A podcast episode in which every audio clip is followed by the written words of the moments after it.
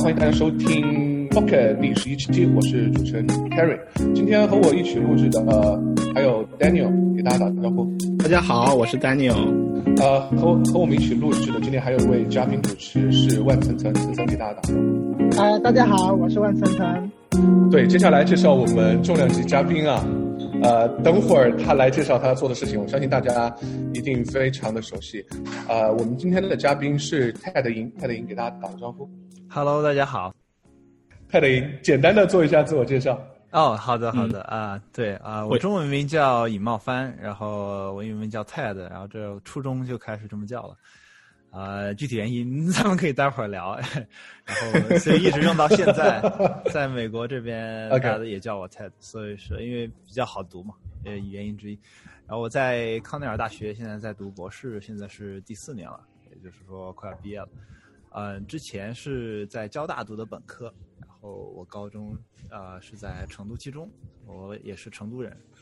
校友，这么对 这么个啊，其实哎，其实。观众，我 Daniel，我我说一下，观众可能不知道，就是成都七中，我简单的铺垫一下，就是它应该说是西南的最好的中学了，要不要加之一？你这个 你这个太太引引战了，你这样说的话，还是还是加上之一吧，对吧？对，西南最好的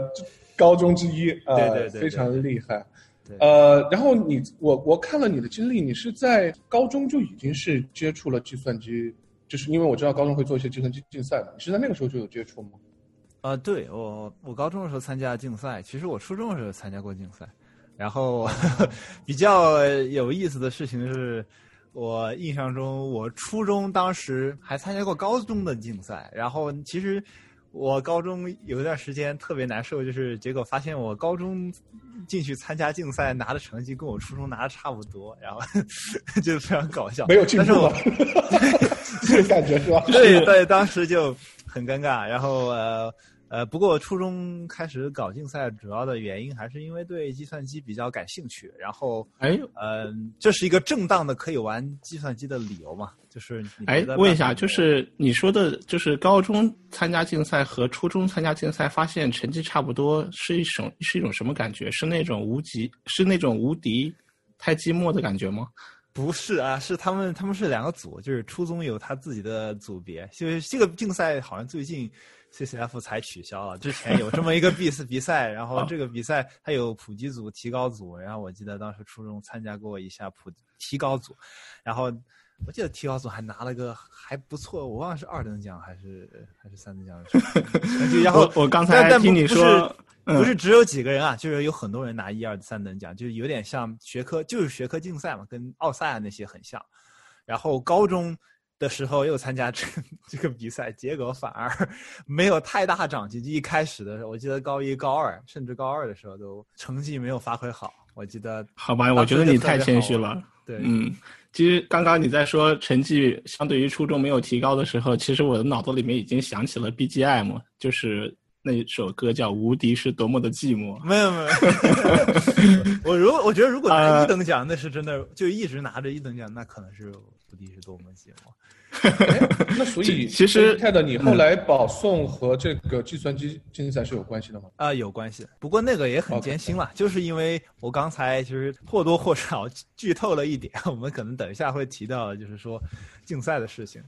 呃，OK，我初初中挺顺的，因为呃初中是有点这种感觉，就你唱那歌的感觉，因为。呃，第一个是初中，后来我回想，是因为初中第一个感兴趣，对这个感兴趣的人不多，就是很多人可能听说过奥数啊，还有什么甚至物理啊这些比赛，然后但是初中的话，没有太多人去弄这个，而且一般家里面也不允许，比如说平常太多接触电脑，反正对我们这代来说，现在就说不定了，反正九零后很多都是小小时候小学到初中玩电脑的机会相对较少。就是要不是家里特别开明的话，那基本上只能在学校上电脑课的时候才能够玩，对吧？泰德，嗯，你知道吗？你对面坐着一个八零后，然后你在说九零后 玩电脑的机会比较少。对，八零后是没机会的。其实，其实刚刚泰瑞开场的时候让你介绍的时候，我觉得有一个很重要的信息，可能在这个地方得再强调一下。呃，就是为什么我们今天呃会把泰德作为一个非常重要的嘉宾请来一起参加这个节目，是因为呢，在过去的一年，二零一九年呢，Facebook 的呃 Libra 项目呢横空出世，而被大家所知道。而 Libra 这个项目背后所使用的共识算法呢，叫做 Hotstuff，而这个算法的第一作者呢，就是我们今天的呃嘉宾 Ted。嗯，但是呢，我们今天嗯不会马上去聊 Hotstuff 和 Facebook 的 Libra，是因为在呃过去呢，我们可以在媒体上看到很多相关的报道。嗯，有，呃，了解就是 TED 是怎么是做的 Libra，以及 Facebook 怎么去选择 Libra。而我们今天呢，更想关注的是，嗯，TED 的呃这个人以及他跟他相关的一些有趣的事情。所以呢，在准备今天的这个 Podcast 的时候呢，我们突然发现，除了我们可以聊一聊 TED 的故事之外，这还是一场大型的校友见面会。而且不只是一个校友，是而且是两个校友。啊，前面泰瑞也说了，他跟泰的是高中校友。然后呢，今天我们的另外一个嘉宾主持呢，万层层是跟泰的是大学校友。呃，泰瑞，你能不能用成都话跟泰的打个招呼？呃，证明一下好不好？牛皮牛皮，厉害厉害。哎，泰德，你是成都人吧？啊，我是，我是成都人。哦，稳当稳当，四七九四七九。呃，这个这个在我们成都有一个说法，高中啊，就是这个小八卦一下，就是传说中最好的三个中学是四七九，四中、七中、九中。然后至少在我那个年代，还有一个流行的说法是啊，四中是情场，呃，九中是坟场，七中是游乐场啊。说明什么呢？有说明就是七中，七中不怎么不怎么管大家，就是大家按自己的方式去去学习和那个。当然，Ted 是非常优秀了，就是很典型的是七中的骄傲，就是说他可能是去喜欢计算机编程，然后就去做这种竞赛学习。然后我呢，就是属于反面了，我就是对计算机游戏比较感兴趣，然后那个时候通宵达旦的去打 CS 啊什么的，whatever，很尴尬，所以呢就。这个可能和泰德说的有关，就作为我作为八零后，就是接触电脑太晚了，那个时候看了以后太兴奋，是很多东西有点控制不了。呃，就是关于这一段经历的话，我就小八卦一点吧，就说我想问一下泰德，当时你们竞赛的话，好像是用什么 Pascal 还有 Basic 这样的语言是吧？因为我看我看我同学有参加竞赛的，我看他们都是好像是用 t u p e r Pascal 的那个 DOS 界面里面编程啊什么的，是这样的吗？还回忆得起？呃，对。就是 首先，这个玩 CS 我们也玩啊，就是这个是优良传统，就是这这两代的优良，对吧？对我真想说你，你这么说，话锋一转，说然而你却天天在，我在想玩 CS，天我却在天天东门对狙，对吧？这没没有，我们我们我们当时搞竞赛，甚至还在搞竞赛的那种教室里面玩过，当时为了不被老师逮着，还。费了点心思，就是就是这个 是对这个并不是接触早晚的问题啊。不过话就是话话话说回来，那个你提到那个语言是的，呃，我们那个时候呃大部分的其实有两个语言可以选，一个是后来是三个语言，就是 C、C 加加和 Pascal 这三个语言可以选。然后是那个 Pascal 原来是用那个叫 Turbo Pascal，然后后来好像大家都喜欢用那个 Free Pascal。OK。对，当时其实很多人用啊 Pascal，尤其是初中用的更多一点。我当时进高中的时候，大家已经有一个趋势是开始用 C 或者 C 加加来写程序了。所以我当时高一第一件事情就是学习 C 语言，对，就是弄了本书，对，弄了本很很厚的一本书在那研究。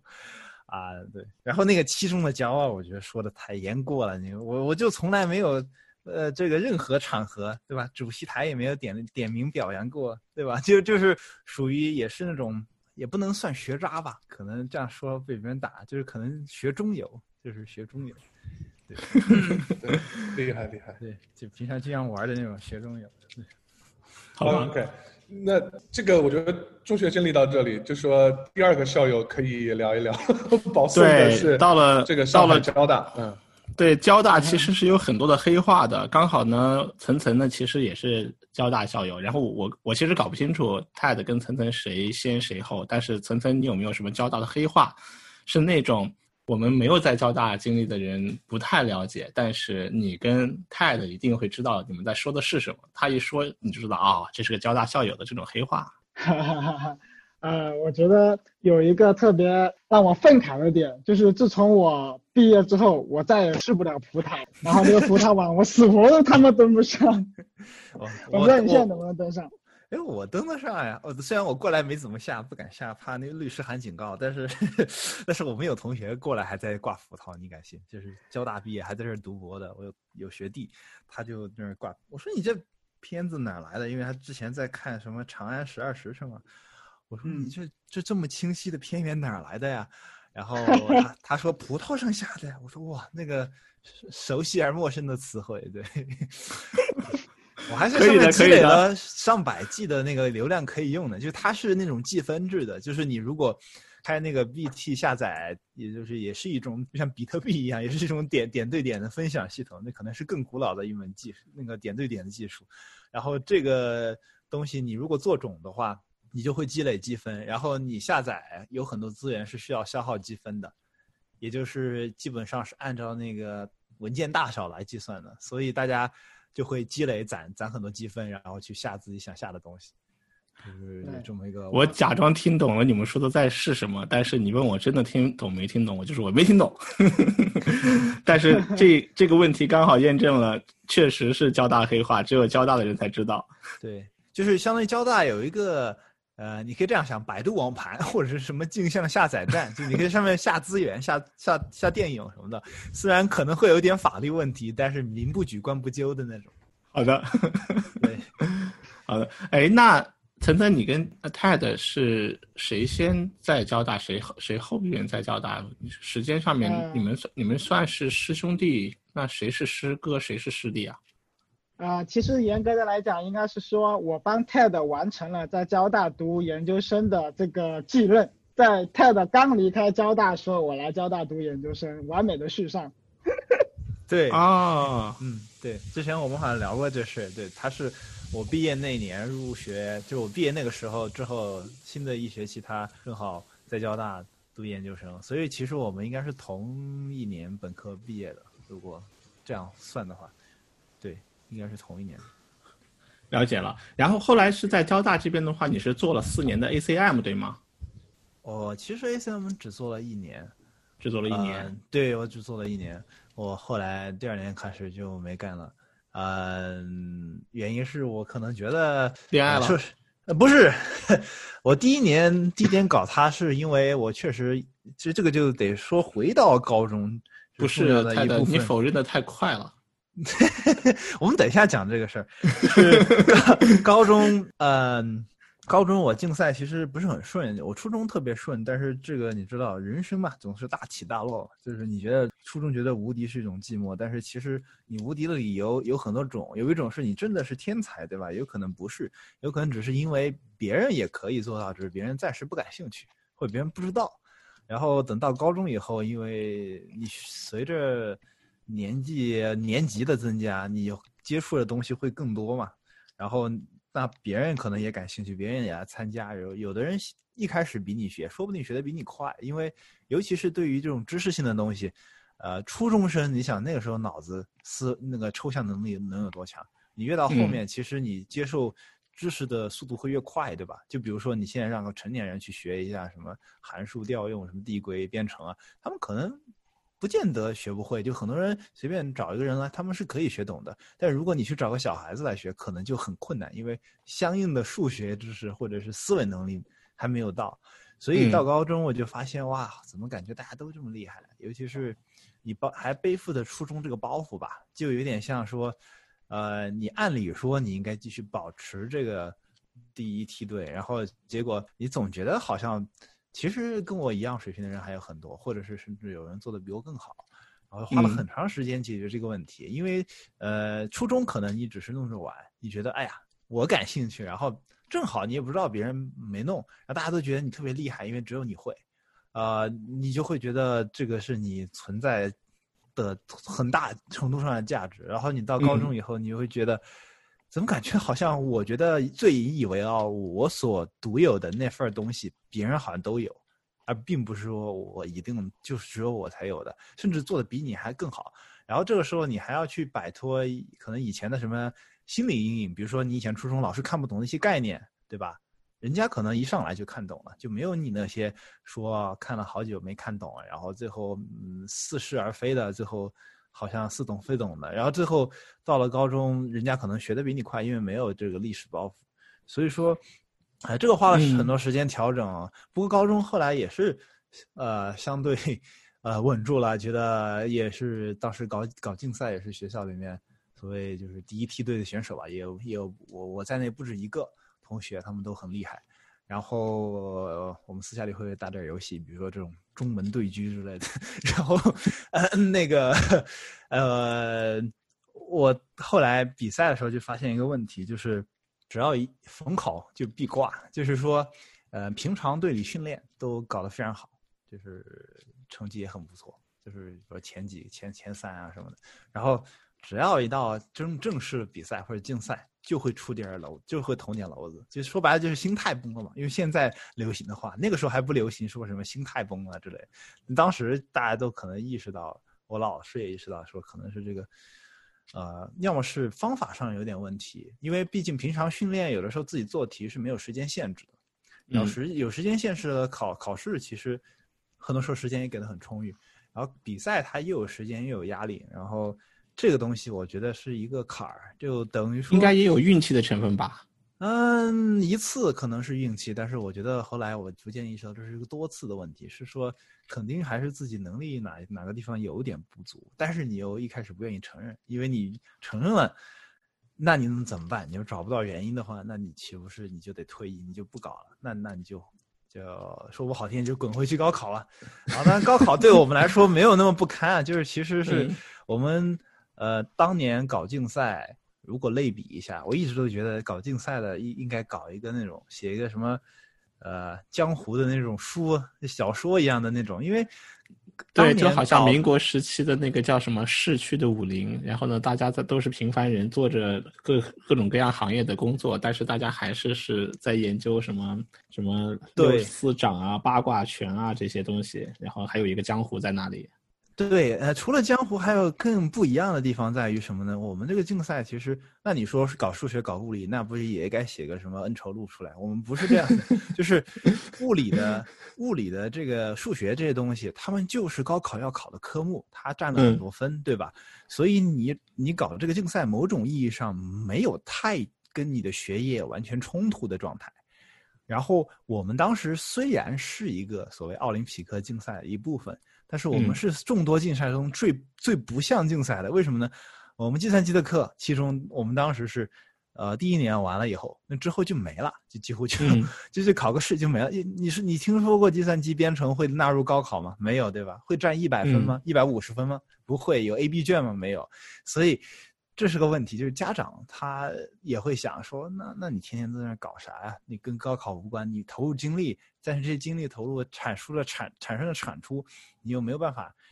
在学业上体现出来。然后当时就有很多学生其实有有天赋的没有去做，然后包括我们搞竞赛也很困难。不过七中当时算是环境相对比较宽松，我们可以去争取。我们当时竞赛老师，呃，张军亮张张军亮老师。就是就属于特别开明的，就是而且他学校里面也相对很有地位，他就去给我们争取这种机会。然后我们当时的那种状态，高中我后来回忆，其实跟同学回忆，我说你扪心自问，数一数时间，数一数计时数，你你你在课堂里面高中一共有多少时间？然后我说我反正觉得我高中三年了，我可能有一点五年在班上，我剩下一点五年是不知道在哪儿。有可能在 家里，也有可能在学校的一个神秘的教室里。就你可以这样想：如果把计算机、把信息学这种奥赛这种名字给换成电竞的话，你如果想在我们那个时候，差不多就有点像搞电竞的小感觉一样，就是你完全脱离了正常的教学秩序，甚至你就没有去有的有一段时间，比如说你甚至没有去做作业，然后你后面去补，或者是你已经有一个月没上课，然后回去上。对，听起来就感觉就是在高从高中时代就开始搞这种啊、计算机竞赛的人的话呢，会给自己打一个标签，至少这个标签就是我们不一样。对，但是这个标签其实有两方面的，这就是为什么我决定决定 稍微展开讲一点点，因为这个东西很有意思的，就因为呃不是每个人有这个体验，但是每个人可能在人生的某个阶段都会有类似的感觉，就是你会有一种脱离的感觉，不是有可能很多人啊、呃一直到大学本科毕业都没有脱离的感觉，因为都是跟着大部队走，然后到毕业了工作了，大家都各干各的去了，你就会有这种感觉了。我们可能你是现在有这种感觉呢，还是在高中的时候有这种感觉？我的感觉这是，这是一个很强的一个内心戏啊！这个戏是发生在现在回想还是高中的时代？我们我们其实高中的时候就觉得，当时没有意识到这个就是所谓的大图景嘛，big picture 嘛。然后，但是我嗯们、我们当时确实觉得有很多时候难以适应，就是说，第一，你回教室，大家看你的眼神都很奇怪，要么是觉得你是大神，但是你明明考得稀烂，对吧？你回班上，然后然后要么是呃，大家就觉得你是个异类，比如比如说，凭什么他们平常随堂测验要参加，我们就翘掉了，对吧？然后最后又去参加一个，然后又考得很烂，然后老师又不不不不不找我们麻烦，不请我们喝茶，或者有时候会请我们喝茶，就是在大家眼中就觉得这帮人在骚操作，被嗯这基本基本上来讲，这个就是最早的可我能理解，在那个时候肯定是来自于家长的压力和学校的压力，还对再加上老师又非常开明，肯定是都是背负着压力。是，然后我觉得跟我们地域也有关系。像我们四川省，其实搞这个竞赛，呃，就不得不承认，西南，尤其是就就是靠近内陆的这些相对较欠发达地区，跟当年的像沿海的，比如说那个长三角、珠三角，还有什么。呃，那个北京，还有就这这这这几块沿海的地区，其实教育都搞得很不错。就是我后来上大学感觉到，就很明显，在上海你会发现，长三角来的学生英语水平就是平均比我们那儿要强很多。然后这个会影响，当时就折射在什么竞赛上面，就比如说有很多沿海地区发达的学校。他们搞竞赛，其实他们不需要像我们这样整，就不需要什么嗯停课一年半，就不叫见差停课一年半，然后骚操作这种，他们就是该上课就上课呀，然后学有余力去做竞赛，有什么不行呢？然后大家就会问，那那你们是不是四川人要蠢一点？为什么你们要多花那么多时间，然后去翘课呢？啊，其实客观来讲，我们也没办法，因为第一是教育资源不一样，就等于说别人可能是说从你入门。到精通都有一个老师，他会给你一个教材，还会教你，还会出题，还会循序渐进的让你去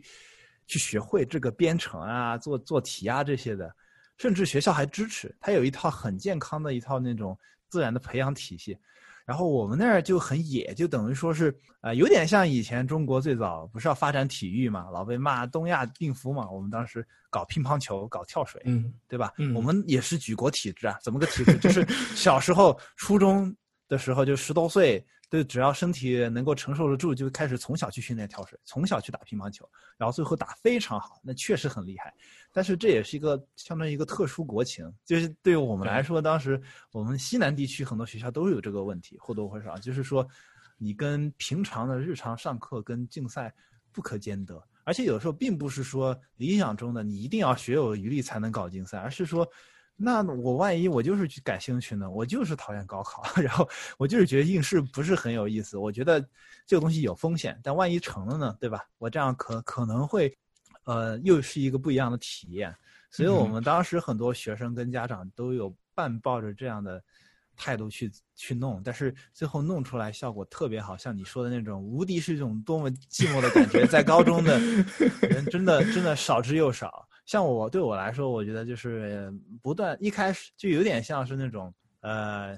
你觉得像就是呃，以前电影可能都是一开始很强，然后就一直都很强，或者一开始很菜就一直很菜。但是现在电影里面这种感觉，就是说你一开始觉得好像自己有点戏，对吧？有有点厉害，然后结果每一次你觉得你自己要要要爆炸了，要膨胀了，或特别厉害，然后你就会碰到非常电影是电影是把就是。非常大的戏剧性的这种跌宕起伏浓缩在两个小时里面，它必须得精彩，否则没有没有观众。然后呢，如果我们浓缩一下你这个整个的 ACM 经历的话呢，它对你的影响应该一直是持续到现在。对嗯，ACM 其实就是高中，因为 ACM 其实是个协会的名字嘛，是计算机学会的名字。嗯。呃，嗯。我们一般指 ACM 竞赛是指的那个叫 ICPC，现在都不叫 ACM、ICPC 了，因为嗯。不知道为什么 ACM 不赞助了，就叫全叫叫世界大学生编程竞赛，就嗯。ICPC。然后嗯。呃，那个 ICPC 这个比赛呢，你可以认为就是大学生版的高中的这个奥赛奥奥林匹克的竞赛，只是形式有点有点变化，然后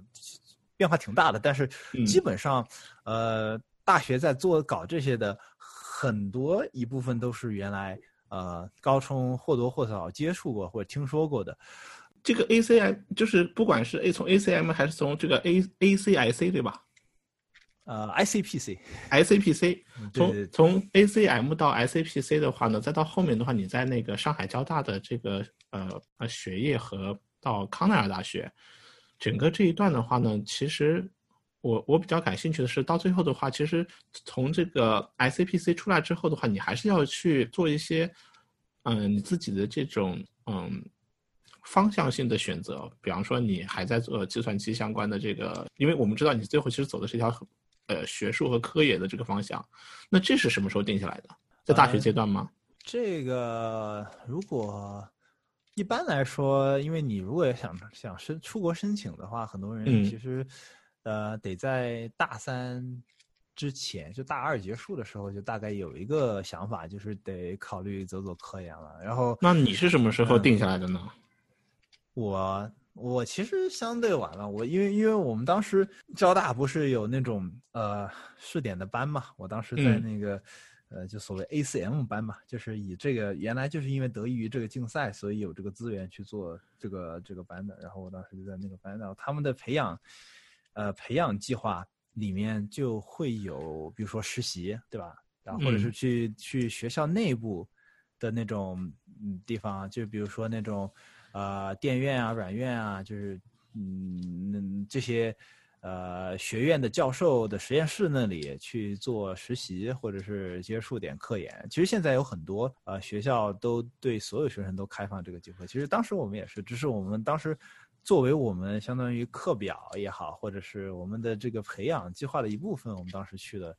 啊、去做了点科研，然后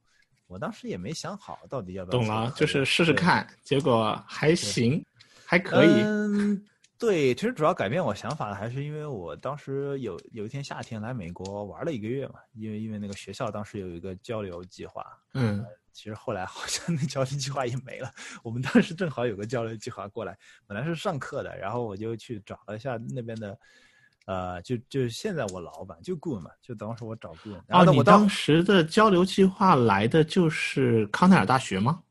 呃对，然后哦，是因为交大和康奈尔大学就有这样，原来就有这样的计划在运行。呃，这样吗这个事情挺复杂的，我简简单解释是这样的，听上去好像有点钦定的意思，但其实不是这样的，是最早是呃呃，他们有这个交流计划，也就是说最就是相当于交大这边给这康奈尔一些钱。不少钱，准确的说，然后，然后康康奈康奈尔这边就允许交大同学过来上一个月课，然后嗯就我上完，到时候就就都打都拍拍屁股走人，就都都赶回去，然后就就结束了，就就就就差不多就这样了。然后没有什么别的很紧密的合作，原来是这样的。然后原来相对紧密的呢，是因为我们这边康奈尔有一个老教授叫叫 John Hopcroft，然后呃是个图灵奖得得主，他就是他那个他是做自动机的。然后跟那个 Robert Targin 同一年拿的图灵奖，反正这是一个图灵奖得主，他呃心系第三世界国家，就是他特别喜欢去呃亚洲还有非洲的一些国家的大学去做报告、去给课，因为他觉得呃，我觉得他这个非常高尚，就是他有一个这种想法，就是他应该就是均衡教育资源，或者至少说呃不能均衡，也也要想想办法去。呃，缩小这个差距，所以说他就到处去各各个学校去授课，就亲自授课的那种。你想，一个七十多岁的人，他现在可能，都八十。然后然后是因为他的原因，就促成了这样一个两个学校之间的这个合作对。交流，对对，就有个交流交流项目，对，就有个交流项目。不过我们那个时候呢，嗯，对我们那个时候其实都还只是说过去玩一玩，然后后来是是因为我们当时过来玩之前，我们班有另外有一个同学，呃，就我好好基友，他当时，呃，他就想说，那既然过去玩都玩了，那干嘛呃来都来了，对对，来都来了。不不不呃不不如去了解一下那边教授他们在干嘛，说不定他们愿意跟我交流，跟我聊聊天呢。然后他就去搜、搜那个 profile，正好搜到 Good，他说他想做点跟系统相关的东西。就是老师的这个话题，我得要放往后放一放，因为啊们行行行我我我想我想聊的是，其实我我我我我们之前聊了你在高中时代做计算机，然后到了大学时代的话也在参加，然后大学时代有一个就业选择，最后一路走到就是康奈尔大学，并且你现在在康奈尔大学拿的是博是在做呃 PhD 的这个呃功课嘛，嗯其一般来说的话呢，不了解这个的话，肯定会关心说，哎，你在这个从交大毕业之后，从交大到美国去深造的话，肯定有若干个方向。这个方向的话，你你会怎么考虑，怎么选择？嗯、比如说康奈尔大学呢，其实在我们这个行业里面，就是在这个 crypto space 这个行这个这个这个这个地方这个领域里面，其实是有一个非常特殊的存在。嗯，我可以说的话，就是在整个我这个行业里面，关于 cryptographic 的这个领域里面的话，康奈尔大学的话是非常独树一帜的，并且在那形成了一个非常，呃，独特的一个圈子里面的从学术上，尤其是在计算机安全方面和这个安全方面的研究和这个呃理论性的这个研究方面，其实康奈尔大学真的是非常非常强。这一部分的话呢，我一开始以为是是因为你在大学的时候的这个专业对口，所以你当时就定了一个方向要去最好的大学，于是选择了康奈尔。但是实际的故事 没有啊原来是另外一个故事。你你那那你问问层层，他一开始也是想做区块链吗？也也未必是。层层，你开始想干嘛的？啊，我开始是要做人工智能，然后呢找了一圈老师，老师们说，人工智能有最好的学生，你不配。对，呃，是怎么现实这么骨感？是是这样的，就是，呃，你说的那种呢，呃，有这种人，但是很少。然后往往你会看到有一些名人也好，或者是那种网红也好，你会去看，哦，这个人原来最后选择做这个这番事业，是因为他早就一开始就讲弄好了，然后他还会写本书，比如说讲讲自己的成功可以复制呀，或者自己的成功可以让别人也去效仿呀，这些东西。但这些都是不太可能，都是瞎编的。就是其实很多时候就是一个叫什么，呃，时事，就是就是说你，呃就是机缘巧合。对，机缘巧合，就是呃，准确说是你不做这个呢，你可能会做别的，也会做的比较好。这那我就就是问你了，就是如果就是你在大学的时候可以去美国玩一个月，你这一个月都待在一个地方，或者说你理论上应该有机会可以去其他地方转一转，因为那里有很多其他不同类型的高校，比方说我们熟知的像 MIT、像那个 UCLA 这些学校，都是在计算机领域里面都特别有名的，而且各有各的的特呃偏好和和和擅长因为你一个月在上课呀，你每天都有课，你怎么所以所以你那一个月都是待在那个伊萨卡对吗？啊，对呀，然后，呃，对，然后我就说，呃，刚才说的那个是有关系的呀。我觉得不能期望，你不能期望说我，我这个哦，初中知道要搞这个了，高中知道要好好搞了，然后大学我对区块链一见钟情，于是博士我就做这个，然后于是我就做出了这个，不可能，你这这这个太假了，而且这个肯定完全都不是这个这个样子的。准确的说是 blockchain 的东西，其实是我这目前如果啊二十多多年的人生里面百分之十的内容，就是其实我刚进康奈尔的时候是做是打算做分布式系统的，然后嗯我给顾问说的第一句话就是我当时因为当时我交流了嘛，实习了嘛，然后回答你的问题，我也没想好我要干嘛，但我觉得好像在美国。呃，倒不是崇洋媚外，我只是觉得换个地方可能有新的感觉。我觉得在国内待了这么多年嘛，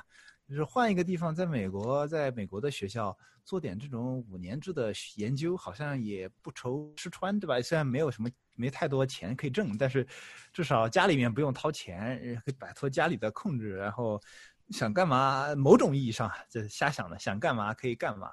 啊，但后来现实是比较骨感的，但是就是当时想的很美好，觉得哎什么都可以。然后啊、然后又可以有点在办一个在象牙塔里的感觉，对吧？你又不用被公司被资本纠缠，但这是我后来加的，我当时没想那么多，当时嗯，我理解了，就是然后反正不管怎么说，就是肯定第一不是为了爱情，第二也也不见得是为了事业。但是我相信，我就算是顺着爱情的这个角度和事业的角度去问，你也不这么回答。哎，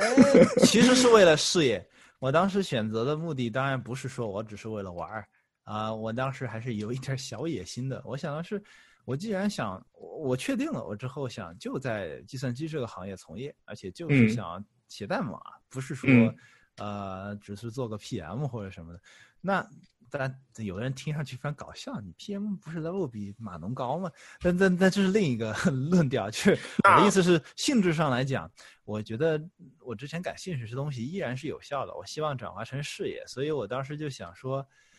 呃，PhD 对对我来说是一个相对比较好的一个积累过程，因为它可以试错，而且我觉得我本科期间能学到的计算机的专业知识还远远不够。就是，总之就是菜太菜两个字。其实其实我其实我们都知道，其实听起来说你你你愿意去尝试一下 PhD，但是哪有那么容易啊？那是一个非常难的一条路，不简单。嗯你开始了才知道，你开始了才知道它难。你以前哪哪知道？你你去问那个，甚至问国内读博的，他们都不会说，大家大家读博不是这种感觉，大家读博不是说拿别人拿把手枪比在自己脑门上，然后嗯在那想着，好，那我读博，大家都是想的是，好，那就读博去呗，那反正 好像那工作也没啥意思，然后也不着急找工作，对吧？那那急啥？然后这好像大家都读博，那我也读博，就很多人其实读博就没太多想，说实话是这样的。对，那我是想了一小下没太，多想，我们读博是完全没有机会去想。好，这个话题我先不展开讲。嗯反正既然我们已经聊到了康奈尔大学和跟康奈尔大学相关的事情，就我们话到这儿的话呢，嗯，其实我有好，我准备了好多问题，然后我们也发散的比较比较远，但是我想，嗯，在这个地方的话呢，还是想请 Ted，你作为康奈尔大学的。呃，此时此刻的就是第一用户，因为我们都不是康奈尔大学有打打广告，是对的，打打广告，你能不能谈一谈 你的用户体验，然后顺便介绍一下康奈尔大学，至于你到底在这个行业当中它的地位是什么？嗯因为可能有很多的听众不了解为什么我们讲康奈尔大学，康奈尔大学，因为大家知道它是个美国名校，但是大家可能不一定了解它在这个行业甚至都不觉得大家觉得它是个名校，我觉得很多人只知道什么耶鲁、哈佛、斯坦福什么。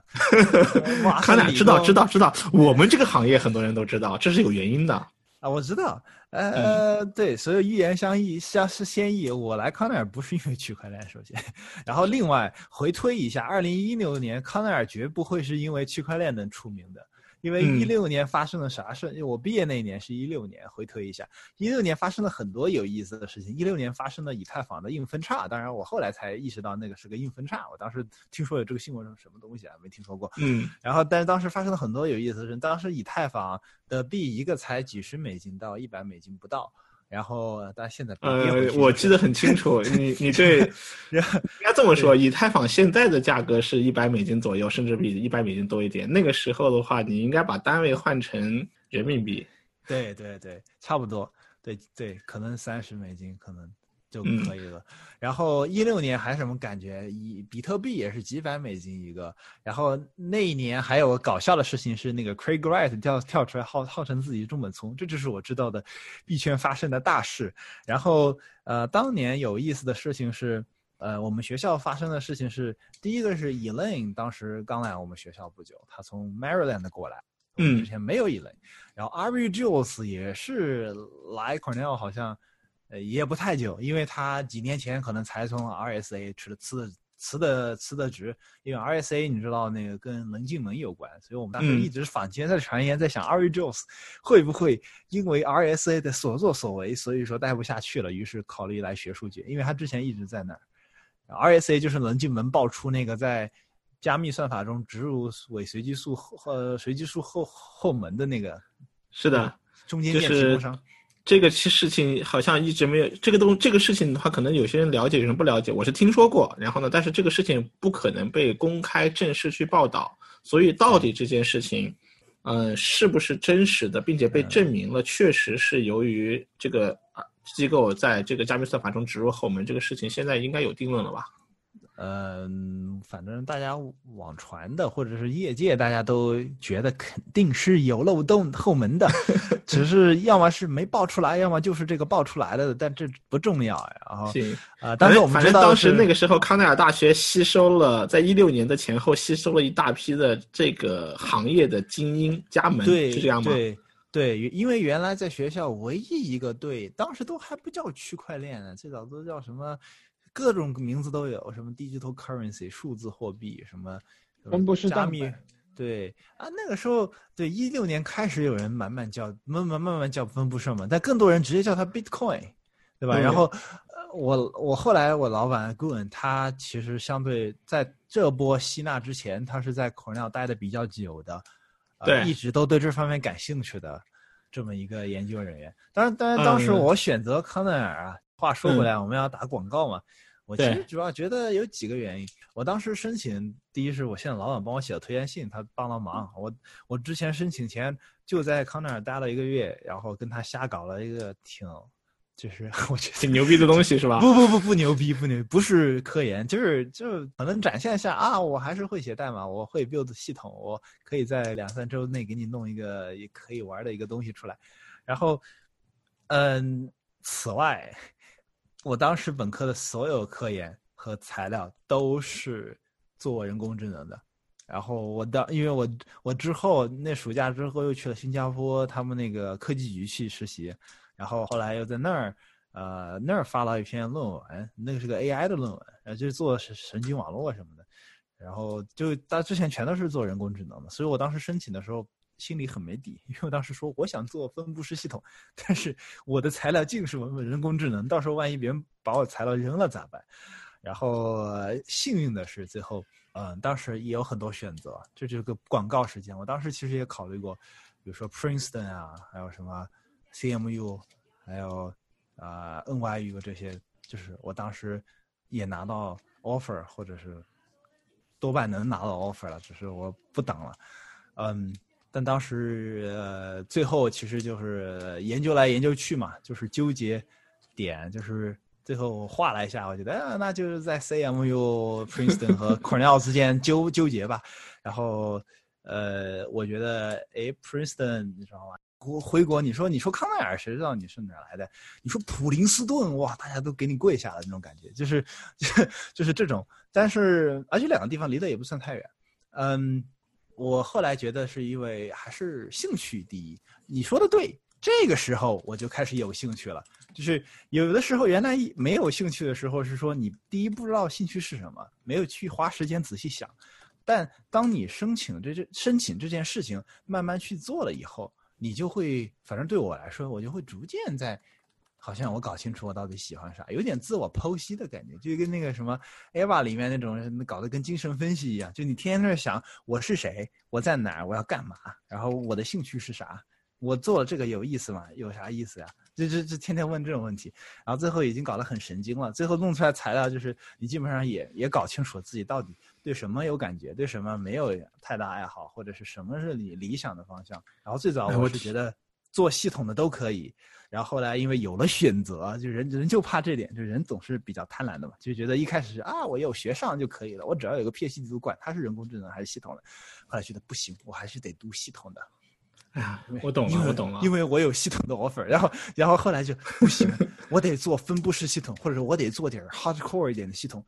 啊，no offense，但是我。我我们一般做这都都喜欢嘿嘿顺道嘿嘿搞网络的什么的，就说啊，我不想做这种什么天天跑模拟的，然后测点数据的，不想做这个，至少科研不想做吧。这工作是另一回事。我说我不做，我不做这些那些那个，我不想做玩硬件的，做五年玩硬件有意思，但是不想做五年，然后也不想做有的别的，我想做点系统有点算法的，有点设计的。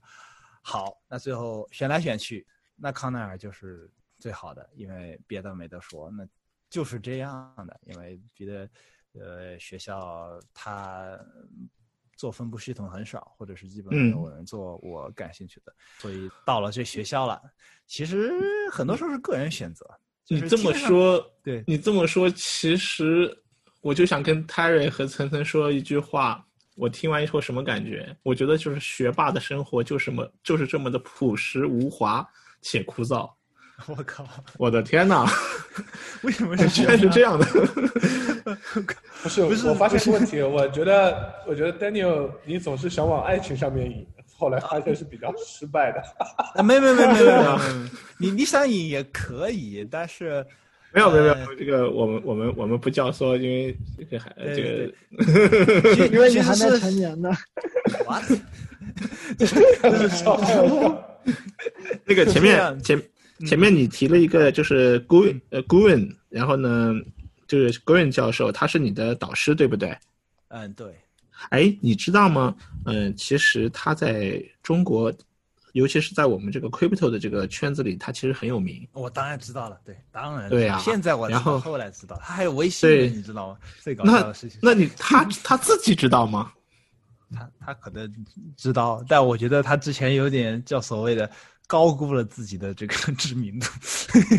我我对我我觉得我觉得是这样的，就是你也分吧，就是你想这个圈子，呃，有像你们这样，嗯，靠谱的、勤恳在搞的，也有也有在划水，也有在也有在那个跟卖药酒一样的，对对呀，也有我就大家都知道是谁了嘛，对吧？就是四个字的代号的那那些币，然后这个对都知道都知道，对吧？然后嗯。那那些粉丝咋知道？那些粉丝眼里只有那几个人，就国内那几个那几个大咖，但是其实没有一个真的懂技术，甚至不懂投资的，只是说正好在风口，然后就飞起来了。但是你说，呃，这种知知名度可能还是没有的。所以我就给老板说，你虽然在美国 Twitter 上好像。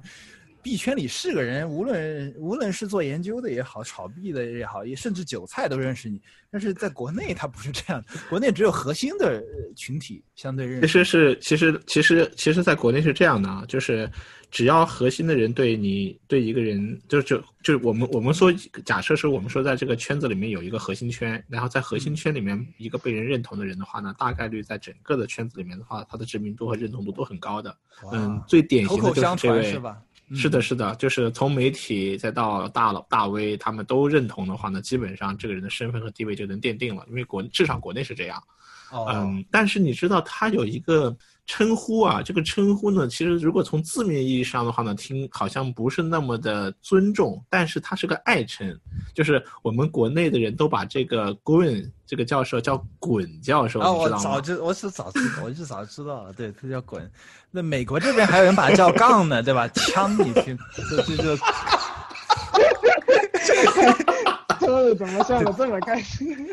我肯定这个刚教授，刚教授，太扯了！我当时还开过他玩笑，我说你家是不是枪特别多？还因为他确实有枪，他以前打过枪，因为他土耳其当过兵嘛，之前。然后，嗯。对，我我知道，国内都叫他 “滚滚教授”啊，这个这这个也是。哎，我们只能说这是爱称，爱称。对对对对对，其实我大家知道，没有没有恶意，我还给顾问介绍了一下他这个词在国内“滚”是什么意思，给他讲。嗯，就是以一种非常啊，以抱团儿，以一种圆润的方式离开，对吧？对，优雅的离开，对，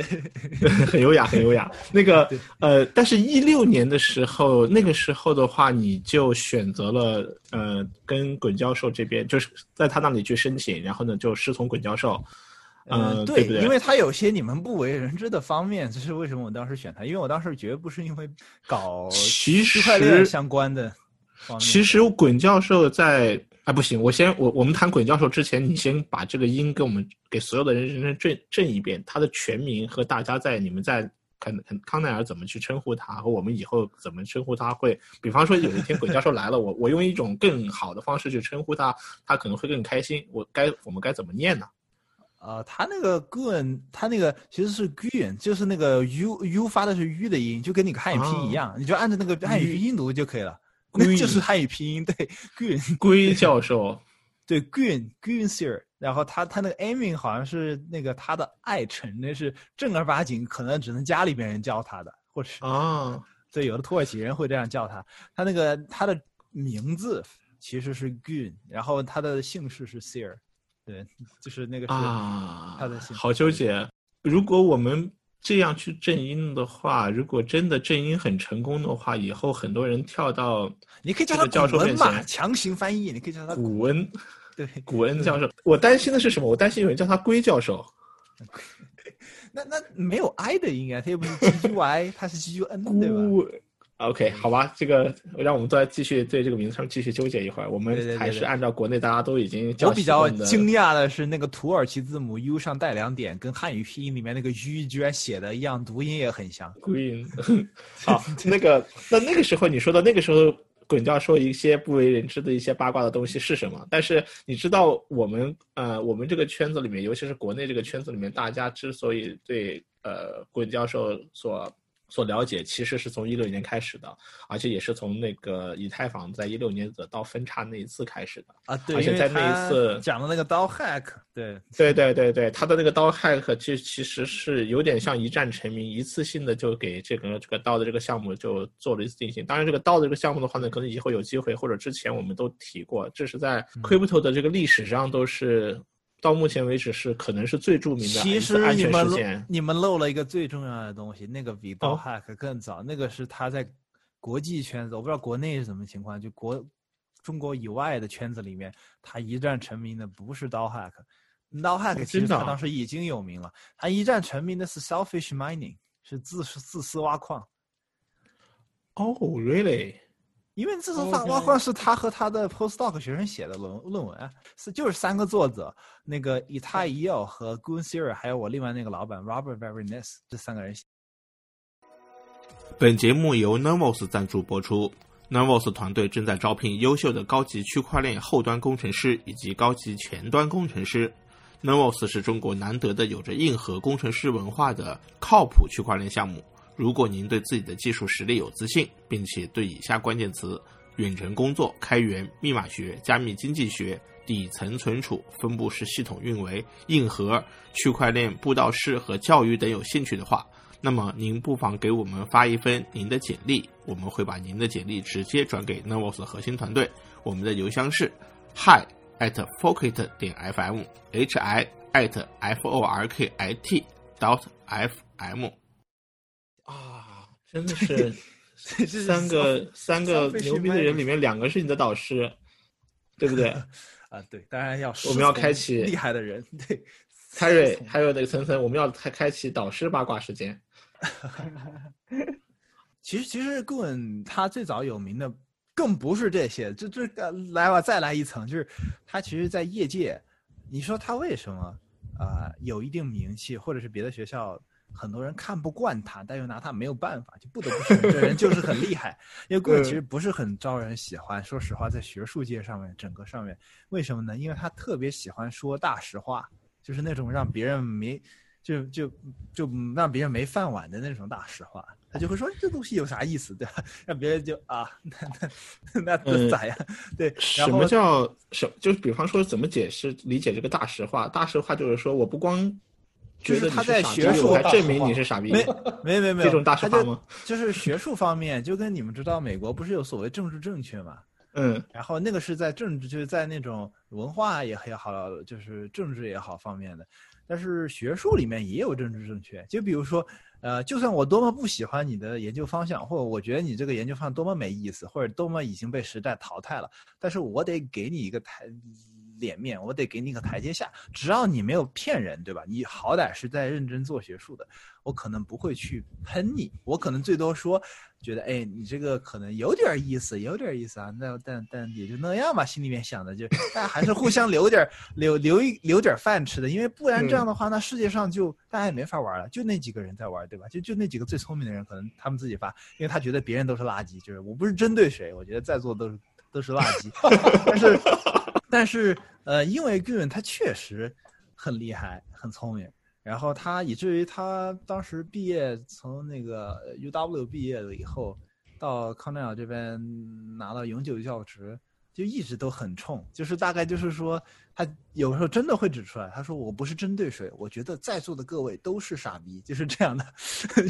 就是他说你们做的都很垃圾，他是说，然后就说了实，可能说的是实话，因为可能别人做的就是 incremental work 嘛，就那种修修补补又三年的那种东西，但是他不喜欢做那个也就算了，但有的时候他会说出来，然后这样的话就打搞得大家很尴尬，就等于说，哎，是你很厉害，但是 你这样让我很难堪。然后，呃，不过为什么大家还是就是心里面还是 这服呢？就是因为，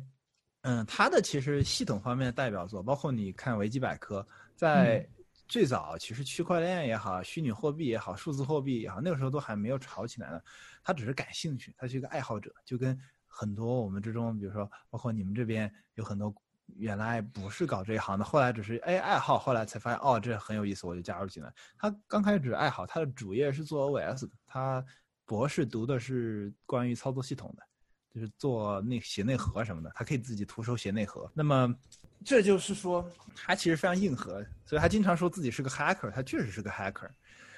因为他有一次提交了一个漏洞，说这个。说这个以以因为以前嘛，可能两千年九几年的时候，这个互联网的那套那套协议站有很多漏洞，你知道安全性不像现在到处都是 HTTPS，还有现在可能各种都有一些简单的校验什么的。那当年他就发现了一个漏洞，他还 file 了，他给那个他就说的是你可以通过一个很简单的攻击，可以把 CIA 的主页给换掉。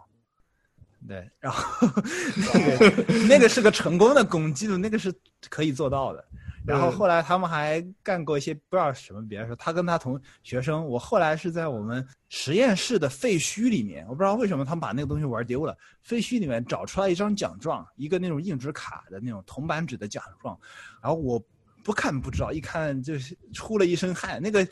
奖状我觉得怎么能随便扔呢？那个奖状上面有几，先是上上面写的是感谢嘉奖令，就感谢感谢顾问教授跟他的学生伯纳的王，就是另外一个。他以前的学生，现在在那个滑铁卢当教授，也是那个呃永久教职。然后他们当时不知道做什么，但他就说感谢您对这个网络安全和这个什么稳定性方面对我们提供的建议非常好。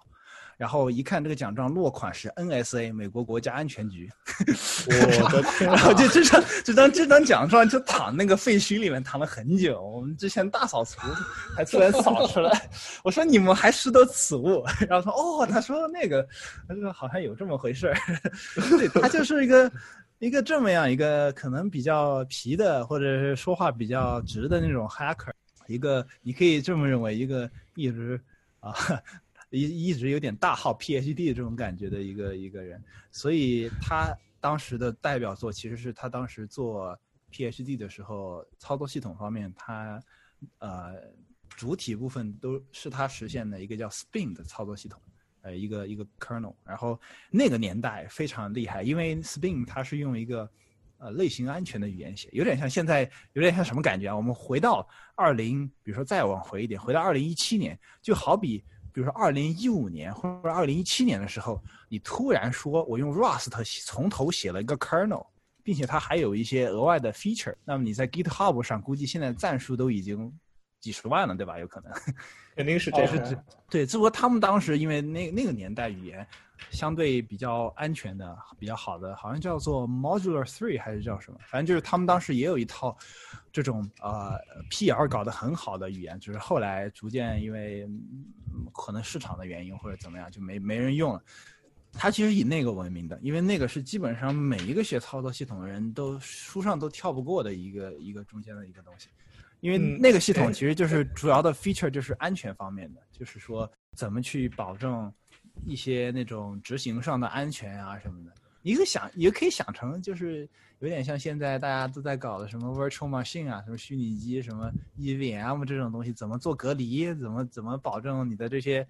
跑的业务，对吧？他们各自在各自的虚拟的环境下面都是 OK 的，就是这些是操作系统早期研究的一些一些东西。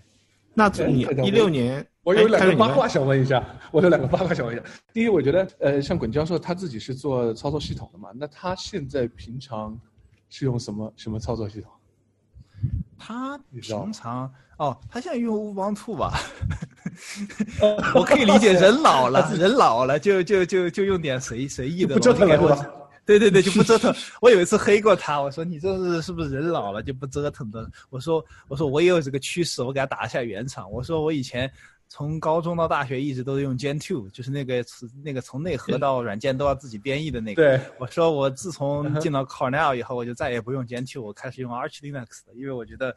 我觉得我靠，这编编译又会出错，然后我好不容易要干活了，结果我电脑啥都用不了，那嗯，这是无法接受的，所以我得需要一个能够用的、拿来就能用的东西。OK 对他现在还在用 OK，这这个是第一个八卦吧。第二个就是他有给你哦 by the way，他顺便他老黑用苹果的人，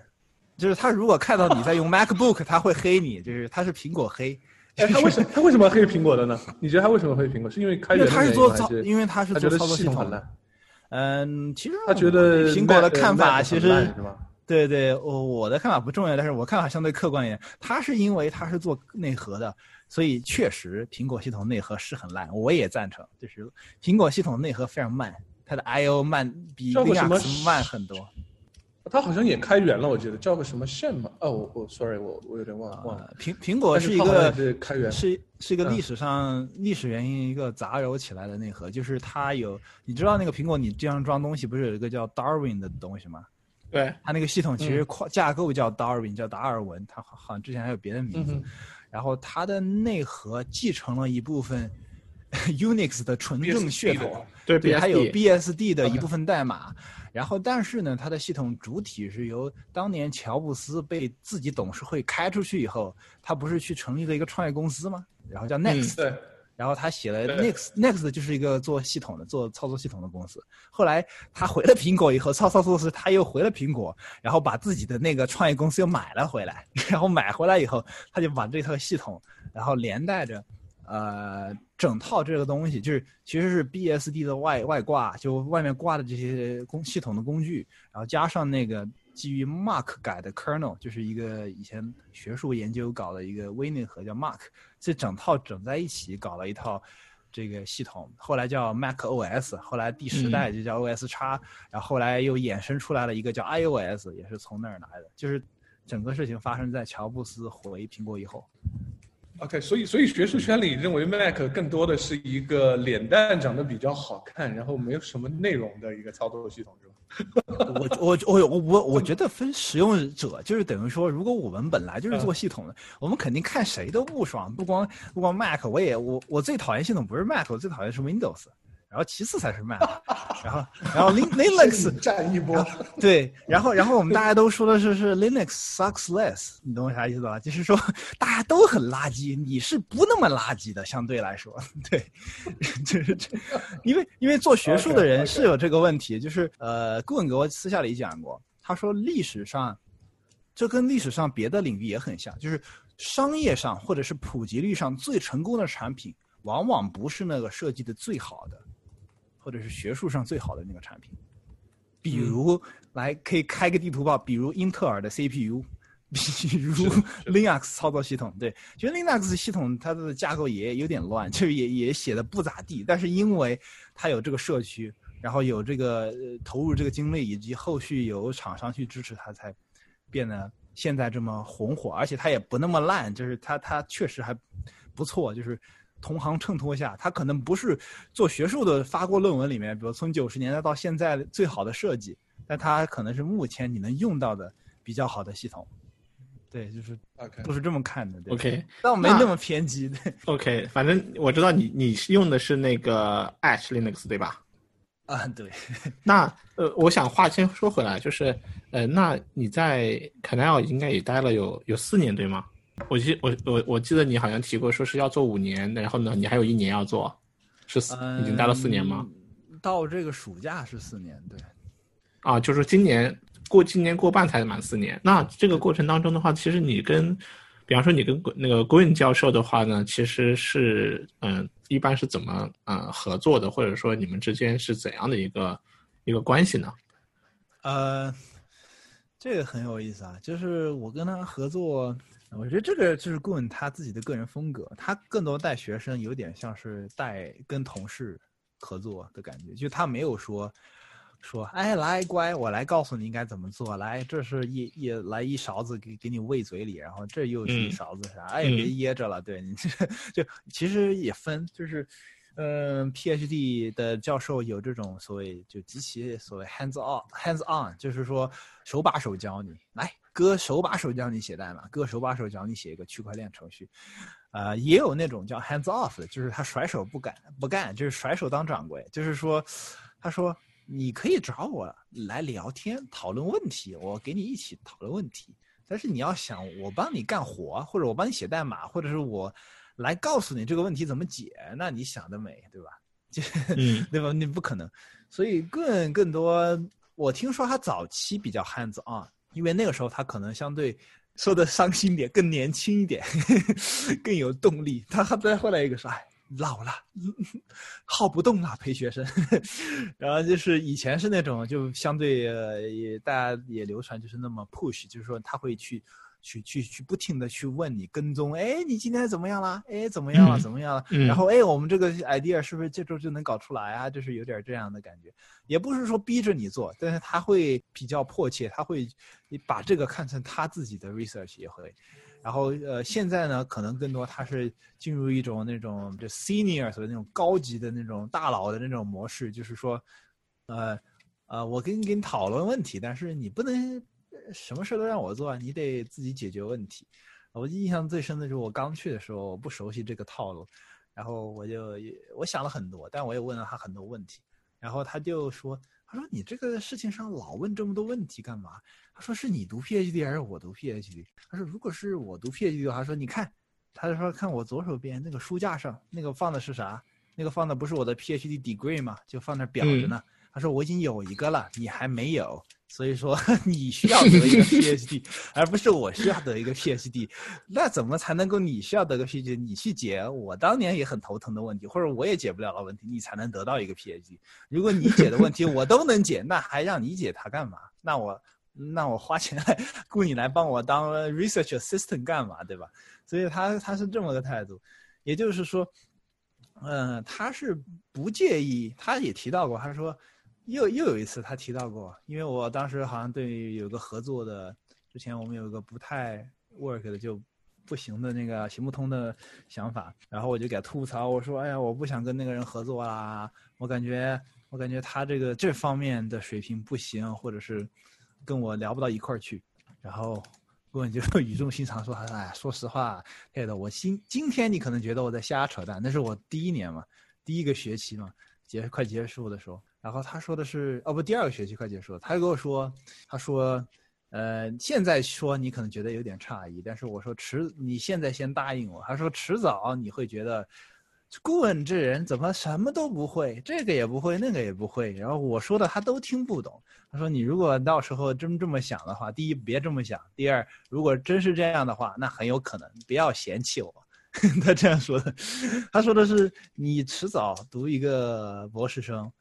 就会在你所专注的那个领域做到比你老板还厉害，否则的话你毕不了业，因为你不能比你老板更强的话，那你读它干嘛，对吧？这这这基基本上就是这个道理。然后他是以这个作为他的标准的，所以说跟他合作就有点挑战的过程，就是你不得不有的时候，确实是感觉自己，呃，要靠自己的力量去思考问题，就不能光借助自己的老板。而且 哇，这么听下来，反正我觉得滚教授的这个策略和他就是教书育人的方式还挺，还挺积极正派的。我觉得这是好事啊，就是给你的一个很大的一个一个一个树立了一个非常非常高的一个预期，希望你能够去达成。哎，对，因为关于这个这样说吧，就问一个问题。嗯，好的。啊，sorry。啊，就是我觉得，那这个国内的人，我对泰德，我觉得你当然做的很优秀了。就是会不会就是在国内这种传统的教育下，就是老师通常比较喂到嘴边，在这样的环境下，你有遇到过不适应的呃其他的这种中国的同学之类的？哦，你是说，比如说我们有新来的 PhD 什么的？啊，这很正常，就是人都人都是这样适应吗？就是这种方式。嗯，对，其实说实话，我讲真。我来这儿，我一开始以为，就一开始都会这么认为。但是你这样发微博，别人会打你。就你一开始会觉得，是不是美国的大学生都比？因为有人问过我这个问题，就是我当时在北京的时候，不知道有个家长还是谁突然问我一个很神奇的问题，他说：“你觉得美国的本科生跟国内的本科生哪个更强？”他们国内的，因为大家都不清楚，因为光听大家说，然后有人说教育很差，国内也有人说国内教育非常好，然后高等教育就更不清楚了，然后。那你得你知道美国什么样，跟国内比较什么样，你得出去你才看得见。尤其是你去当助教，你跟本科生接触，而不是光跟博士生去接触，因为博士生说不了说明不了问题。我感觉其实能力上来讲，美国本科生跟国内都差不多，而且而且最好的那一批国内的跟美国最好的那一批也差不多，甚至更强有的时候。呃，国内的那套东西，其实唯一的就他们各有各的蛋疼的地方。国内的是很多人其实不知道自己该干嘛，或者是大家都干嘛，我也跟着干嘛。美国呢，呃，确实有很多人有自己的想法，但是呢，他们有的想法又很幼稚，有点像是说我要干这个，我要干那个，我明天要要要出去干嘛，后天要出去干嘛。然后你一听，我靠，这些东西都不现实，或者是不是你能做到的？就是他们又有这种问题，都等于说这样子一比下来就五五开了，就变成。所以两边都需要适应，就是你会发现，比如说中国的学生是有这个问题，就是大家不是很喜欢表达，这个是一个最大的缺点。我觉得别的都没啥毛病。然后美国那边呢，就是很多人是太喜欢表达，太自我了，然后特别把自己当回事儿，特别觉得自己的想法特别牛逼。但其实他那个想法就是个弟弟，对你听的是什么玩意儿？我也能想到，对我只是不说而已。就很多中国人在美国读书都是这种感觉，对吧？就是说，你你嘚瑟什么呀？我早就想到了，我只是低调而已。你你那个样子，其实就是我觉得你可能各自补偿一点，就会达到一个比较好的状态。就是在美国，你得说，就不是说你天天像美国人就有也不叫这样也地狱炮，就是你不要像那种特别就是。我们四川话叫比较窄嘞，就是特别喜欢突出的，就是腰间腰椎间盘突出的那种人，你不要去干这种事情，因为除非你很牛逼，除非你确实就是每每天满脑子都是一些特别强的东西，但是你你一般都有自知之明，我觉得亚洲学生自知之明还是很强的。那么这种情况，你有一些想法，它不一定是最好的，但你要学会跟老板交流。觉得 PhD 其实有三分之一，就三成。其实是在学怎么跟人交流，就跟工作一样的，就是你的三成时间学交流，三成时间做科研，然后三成时间学做项目，或者学怎么去组织做好一件系统的事情。就是说，不是你一个人能做到的，而是说你要去协调资源的。其实你 PhD 如果想读的稍微舒服点的话，你这三个都得会，就是你得会解题，那是三分之一的精力，或者是稍微多一点二分之一的精力，但你要会。交流，你得会表达你，因为这样会帮助你解决问题，或者是帮助你获得更多资源。然后还有就是你要去经营自己的资源，那等于玩一个养成游戏一样，就你这些都不能少。然后，呃，其实顾问某种意义上可能就是跟我相对比较契合一点吧，就是他甩手不管的时候，我也大概知道他干嘛。他管我的时候，我觉得那正好，你告诉我你咋想的吧。然后后来就进化成了，我还经常怼他，就变成了他说这样，我说不不对，我觉得你想的是错的，是吧？就就是这样。平时每天都在一起呢，还是说要隔每隔一段时间才会才会啊？我们我们现在肯定是 不怎么碰得到了，因为他现在在搞公司呢，全全身心投入。呃，所以我现在跟 Router meet 的多一点，但是我也跟他联系，但更多联系是公司那边的事了。嗯，在公司这事前之前，我们确实经常在，因为他的办公室就在我们实验室旁边嘛，就在我们 lab 的旁边。我们的 lab 非常好玩，我们 lab 有两个门，只有两个门，一个门正对的 Elaine 的办公室，一个门正对的顾问的办公室。你的 lab 多大？还挺大的，因为我们 lab 其实不是那种，我是指的是，我是指的就平方，就是我在想，因为我我在脑子里面构思这个这个 lab 的这个房间是有多大，然后它的两个门隔多远，然后你告诉我好几千平米，没没没 没没没，那挺大的，就是你想我们 Gates 那个建筑物，你可以在地图上看到，对吧？我们在那个平面里面，呃，可能占了，我看那一层，我觉得我们可能占了占了多少？有没有五分之一？可能有五分之一吧。反正你可以去看一下，就是中心那一圈都都是那个 lab 的，他们别的层也有别的 lab，但我们的 lab 不是那种，不是说整个 lab 就被顾问或者 Elaine 承包了，而是说，嗯、这个 lab 是各个老板的 PhD 放在那里干活 OK，是一个是一个公公公共的工作区间，就跟那个创业公司那种那种开放式的创业公司的那种感觉一样。对，哎，你是不是除了除了 Green 是你的这个导师之一的话，另外几个导师就是 Robert，然后呢，其实国内的人很多人可能对这个 Robert 不是很了解啊，然后呢，但是其实他在这个 crypto 这个方面其实也是非常厉害的一个人。我觉得他们应该感到羞愧，不了解的人，为什么呢？因为大家、大家了解华为吗？了解，对吧？很多人说、哦、华为啊支持，那你了解华为，你不了解 Robert 就不应该了，因为 Robert 是华为请的顾问啊，就是 就是他他每年都会来趟国内，还他的金主就是他的金主爸爸就是华为，但是曾经是因为现在你知道那个实体清单导致 Robert 现在一没钱了，因为因为因为因为华为那边不能直接给钱了。嗯，Robert 最有名的 Robert 不是做 crypto 的，Robert 最有名，但是他在这个 crypto 这个圈子里面就非其实是我们自己小圈子里大家都知道他是很厉害的，因为 Robert 是专业专业做 consensus 的，他做的只是原来他原来只是说较少的做 BFT，他原来做的是 CFT，做 Paxos 那些东西。他嗯有一个很有名的东西是全世界都在用的，叫做 Chain Replication。你如果比如说去阿里巴巴或者去华为，你去他们那个可能级别得高点儿，你可能去找个 P 八以上的，你去问，你知道 Chain Replication 吗？那做做做云计算那个基础设施的，他说我当然知道啊，你认识 Robert 吗？他说我可能认识啊，这这都是这样，就是，嗯、他是这方面特别有名的，他而且 Gossip Protocol 他做的也非常多，嗯就是呃，他原来就是做这个 OS OS Gossip Protocol 和那个和 Chain Replication，还有包括 Consensus，还有后面这些 BFT 他也做。他之前有一个协议叫 Bosco，零两千零几年的，也是个 BFT 协议，所以他是也是为数不多的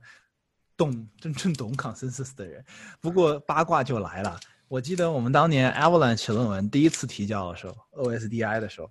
嗯三个 reviewer 里面，最后那个 reviewer 特别搞笑。那个 reviewer 是说，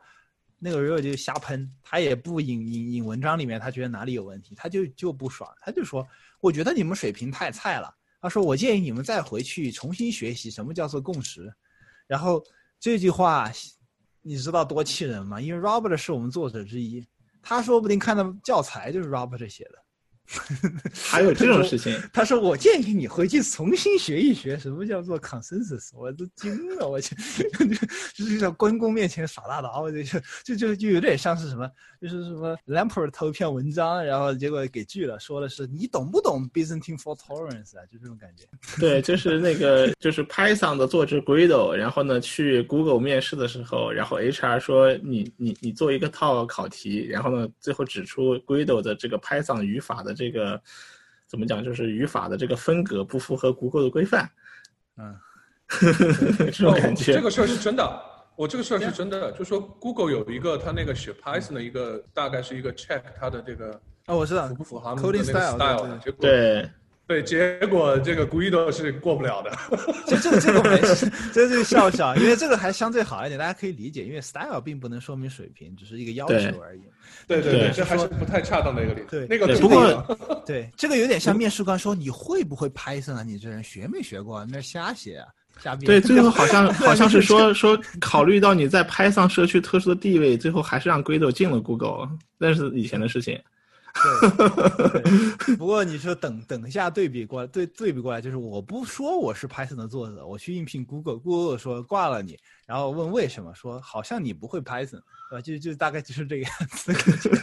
对就很尴尬。然后 OK，反正既然既然我们聊到就是那个 Robert，包括就是现在这个这个哎就是 Avalanche 的 Labs 以及共识的话，我们不如把我们的话题切到共识这件事情上。我觉得其实你你现在在做 PhD 的时候，你的主要领域是不是也是在共识方面的研究？嗯，对，呃，我因为我当时是从一开始就。就做就定了这个方向吗？嗯，我一开始对，主要就是做共识的。我一一开始也，其实我第一个项目失败了嘛。第一个项目其实不是做 BFT，而是做 Crash Fault Tolerance，做 CFT 的。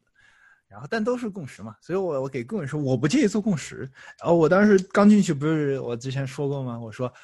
我啥都可以做，我就不做区块链。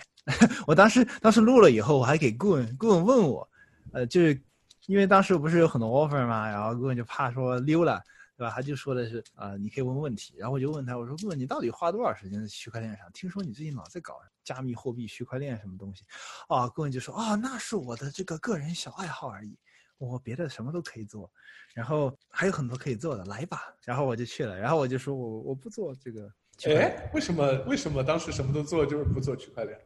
为什么？因为那个一六年让你做，你也不做呀。对吧？这是个好问题，对吧？一六年你做你也不，第一是你不了解，第二是确实那水很深，而且那个时候你知道一样的韭菜成堆，那个时候更难说了。那个时候以太坊都还刚刚就都还起步的阶段，嗯，你完全没法支撑，你靠什么支撑，对吧？然后大家都没搞清楚区块链到底有什么科研问题，甚至到现在为止，学术界都没有达成共识，认为。区块链到底是不是个研究方向？说实话是这样。每年的会仍然有各各种 区块链的论文，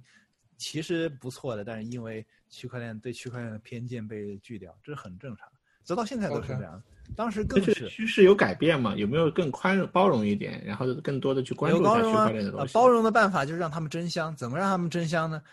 学术系统学术圈他们做人很简单，他们。觉得工业界也觉得有趣的，他们就觉得有趣。所以简单办法就是工业界说真香，他们就啊那真香。比如说 Facebook 说好，我做了一个区块链，你看怎么怎么评价？然后学生想哦，好像 Facebook 做了区块链哎，好像这个东西是一个系统哎，好像这个东西有点 research 可以做哎。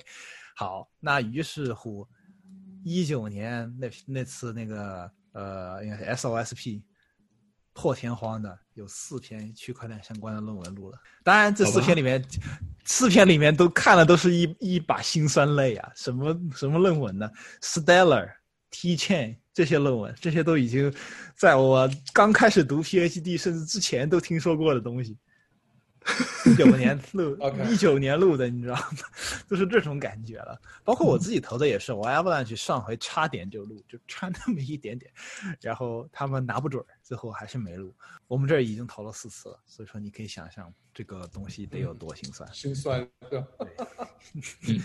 对。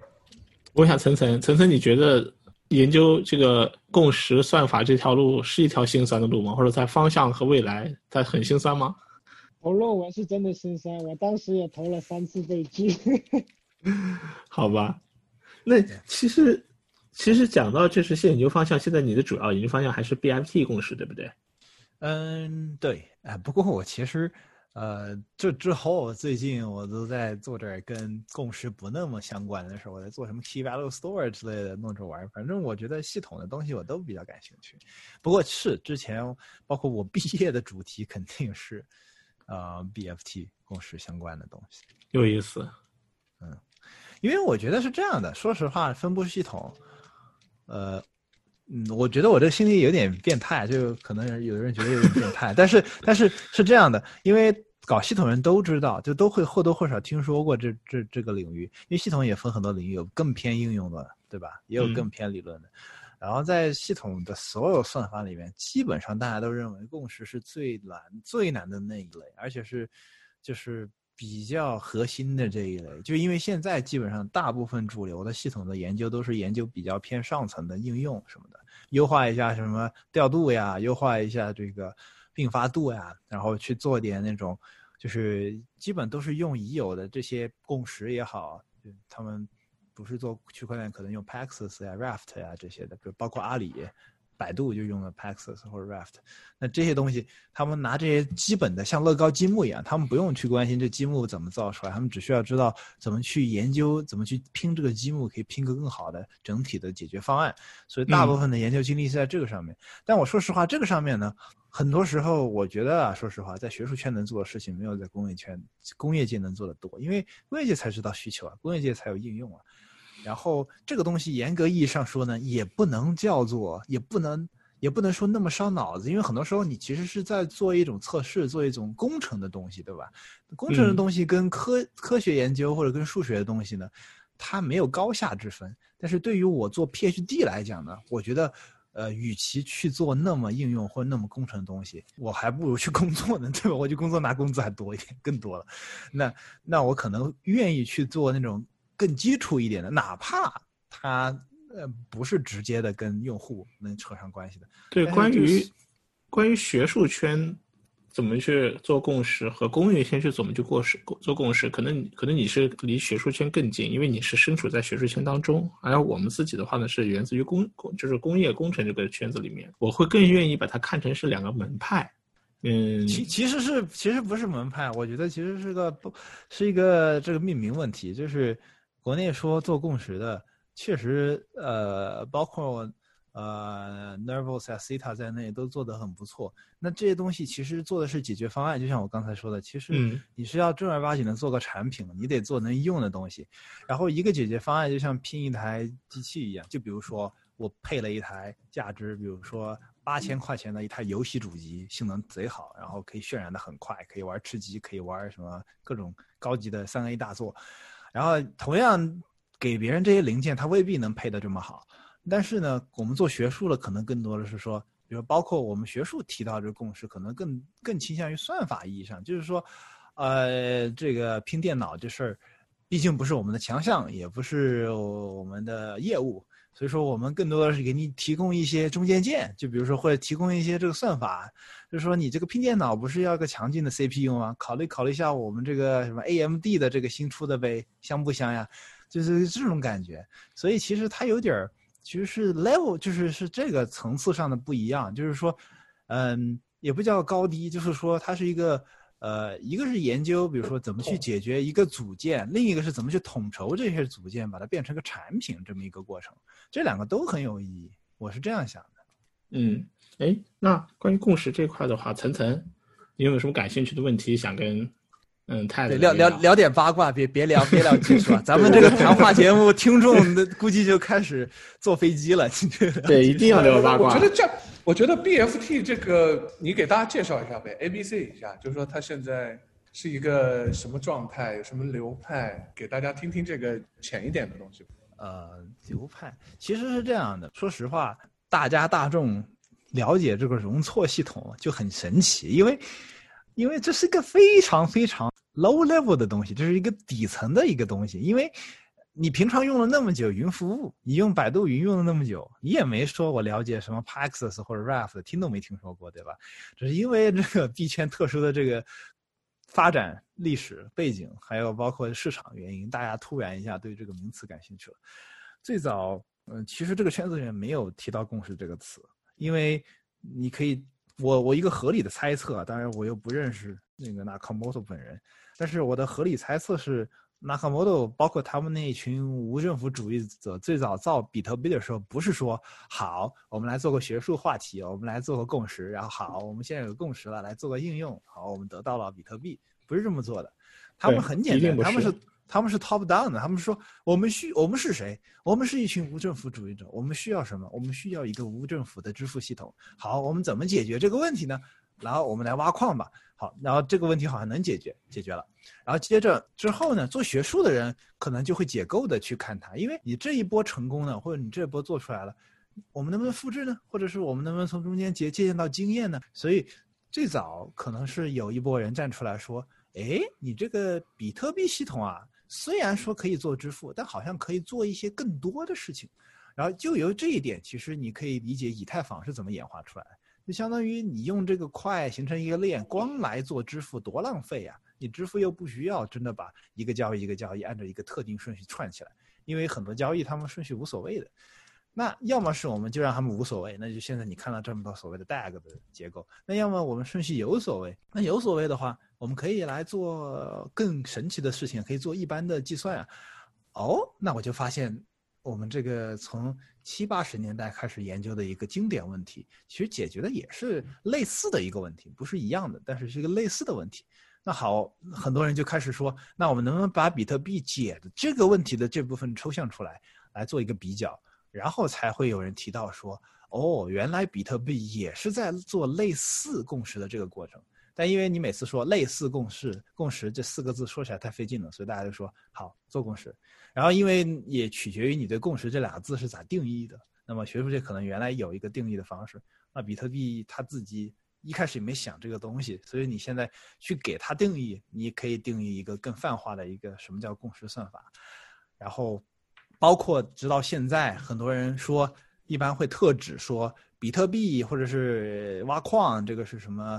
工作量证明，这个是区块链，大家会叫它区块链共识，有很多人会这样说。嗯然后也有很多人说，相比于区块链共识，那你这个 BFD 共识有什么好处呢？其实这很尴尬，因为 BFD 控制是指的问题，而不是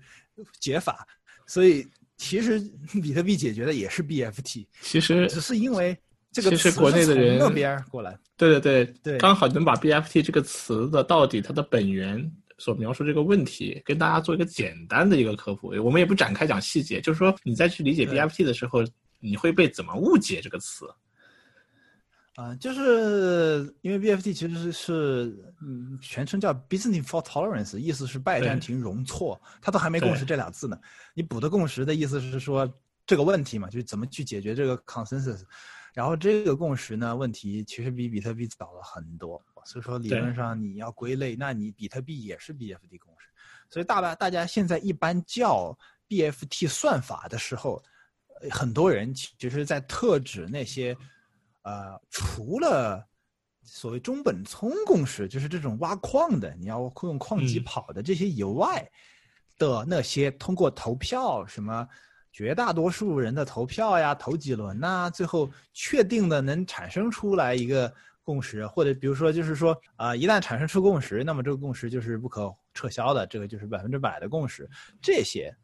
算法，这些算法其实比比特币的要早很多，比特币是零零八年的吧。然后你想想呀，PBFT 是九九年的，这隔了十年呢。然后呃，PBFT 的前身 DLS 就更早了，那个就是推到八十年代，八三年还是八几年的事了。然后再往前，那八三年也有 b e n w a r 也是个随机的共识算法。再往前有也有不是 BFT 共识的，而不是再往前，就是在这附近，比如说像现在大家云服务，Google 在用，估计 Facebook 也在用吧。嗯，知道 Google 一定在用，百度肯定在用，Amazon 也肯定在用，这些主主要的云服务它容错也需要容错啊，它可能不是 B 容错，就拜占庭容错，而是说它可能是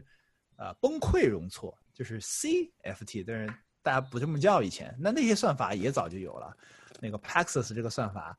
呃，一九八九年第一次在论文里提到了，然后一在两千年左右或者九九年的时候。终于被录取了啊！那那个又是另一个故事了。那个 l a m p o r 的论文老不老是不中，之前老是不中的故事。但是总的来说，你会发现，基本上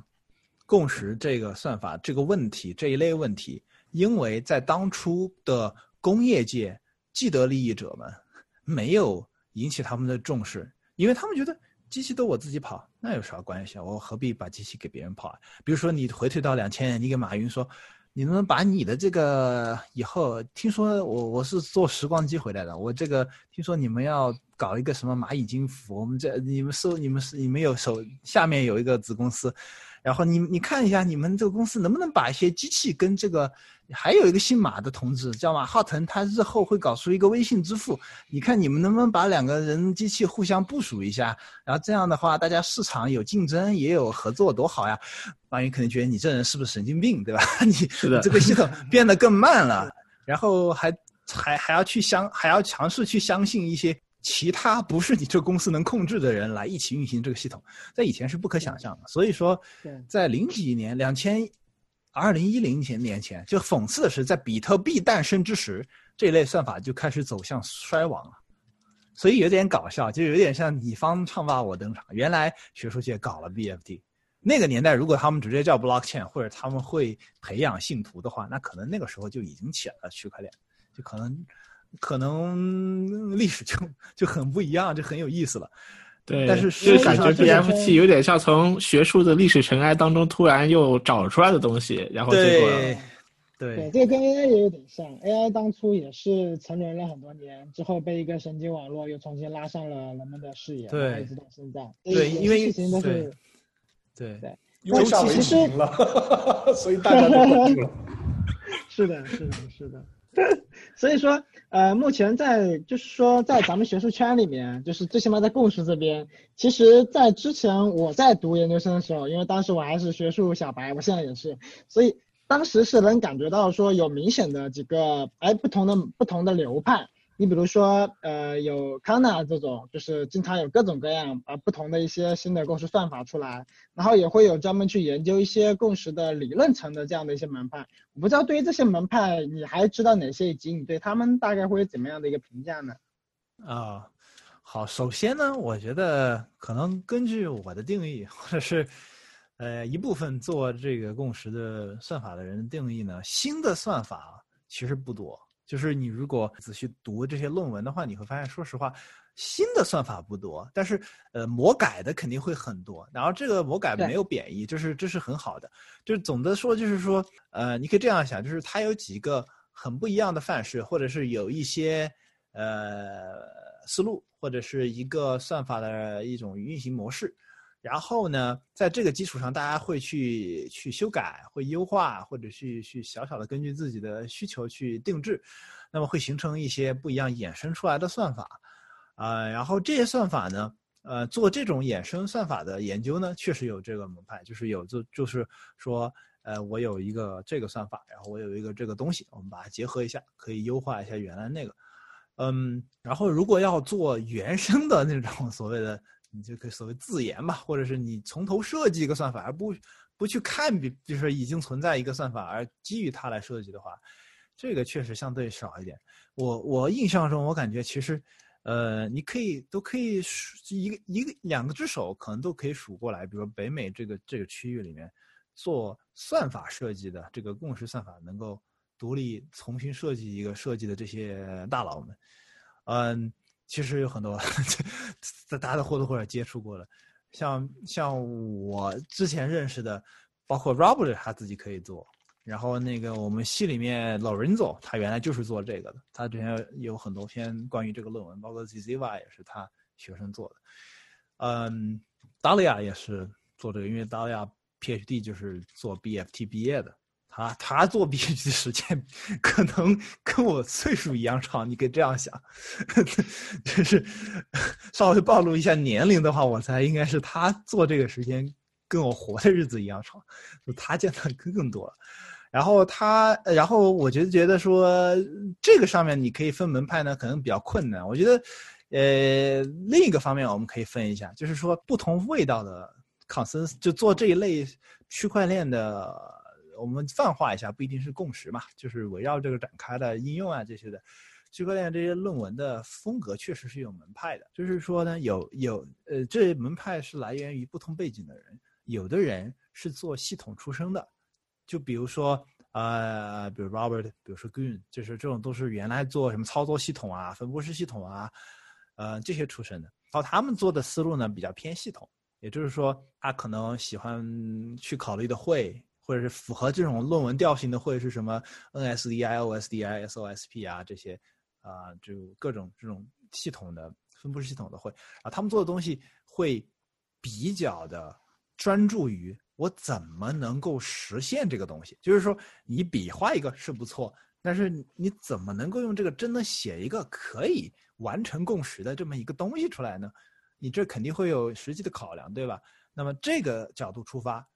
你要么是需要对算法进行调整，要么是你要做一些什么优化，或者是说你首先第一步就是要选一个合适的算法。